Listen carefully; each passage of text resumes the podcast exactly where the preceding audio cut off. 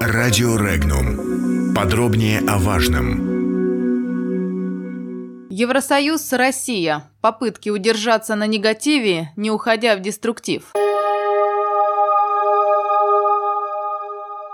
Лидеры стран в Евросоюзе на саммите в Брюсселе утвердили решение о продлении на полгода экономических санкций против России. Вместе с тем, предложение о введении новых санкций из-за инцидента в Керченском проливе было отклонено. В то же время в документе указано, что Европейский совет выражает свою крайнюю обеспокоенность в связи с произошедшим в Керченском проливе. Глава Евросовета Дональд Туск в своем твиттере написал, что по результатам саммита в Брюсселе принято решение продлить ранее введенные экономические санкции в отношении России в связи с нулевым прогрессом в реализации Минских соглашений. Напомним, накануне украинский президент Петр Порошенко провел встречу с главой Совета Евросоюза, на которой предъявил весь перечень жалоб жалоб на Россию, от ползучей оккупации Азовского моря до невыполнения России Минских соглашений. Украинский лидер призвал Евросоюз продолжить ужесточать санкции в отношении России. Сказать, что Евросоюз испугался наказывать Россию за действия по защите государственной границы, немножко преувеличивать реакцию Европы на инцидент. Вероятнее всего, Евросоюз пошел в фарватере тех решений, которые были приняты немного раньше в Вашингтоне, считает финансовый аналитик Богдан Писаренко. Цитата. «Трудно сказать совершенно определенно, чем руководствовалась американская администрация, заняв такую позицию.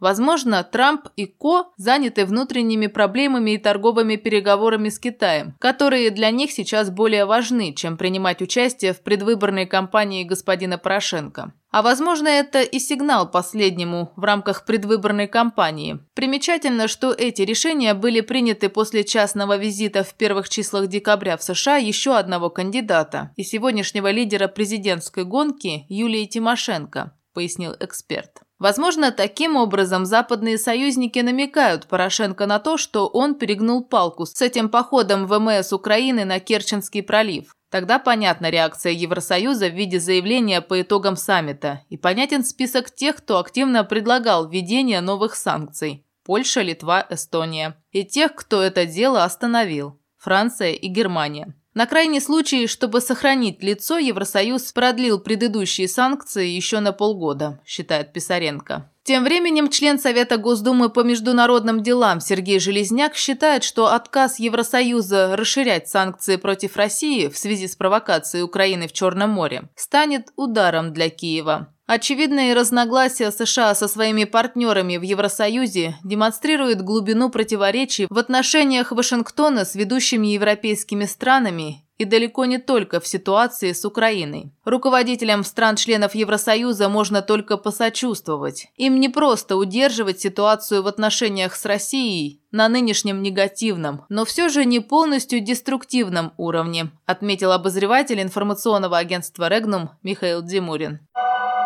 Комментарии. Здравомыслящим руководителям стран-членов Европейского Союза можно только посочувствовать. Э, по сообщениям о состоявшемся саммите ЕС, понятно, насколько непросто им было удержать ситуацию в отношениях между ЕС и Россией хотя бы на уровне того негативного, но не полностью деструктивного качества, которое мы имеем сейчас. Решение Европейского Совета носит компромиссный характер. Как ни старались этого добиться по инициативе Украины, Польша, прибалтийские государства и Великобритания, агрессивность в отношении нашей страны после недавних известных событий в Керченском проливе усилена не будет. Формулировка, касающаяся э, нарушений международного права в современном мире, где сами страны-члены НАТО во главе со своим патроном США постоянно нарушают это право, малозначима. А то, что для Запада э, применение нашей страной силы для защиты ее безопасности и государственных интересов нет оправдания, это цитата, э, ну так это и так давно известный нам факт. Большинство ЕС э, высказывается в пользу снижения эскалации и решения вопроса с досмотром судов на входе в Керченский пролив. Это заслуживает поддержки. Э, что же касается традиционных санкций, то они носят не менее неудобный характер для самих стран-членов ЕС, чем для нашей страны. Ну и пусть живут с ними. Тем более жестко, когда эти санкции закончатся без результата, но с серьезными потерями для экономик стран-членов ЕС, они будут благодарить в кавычках тех, кто эти санкции инициировал. Подробности читайте на сайте Regnum.ru.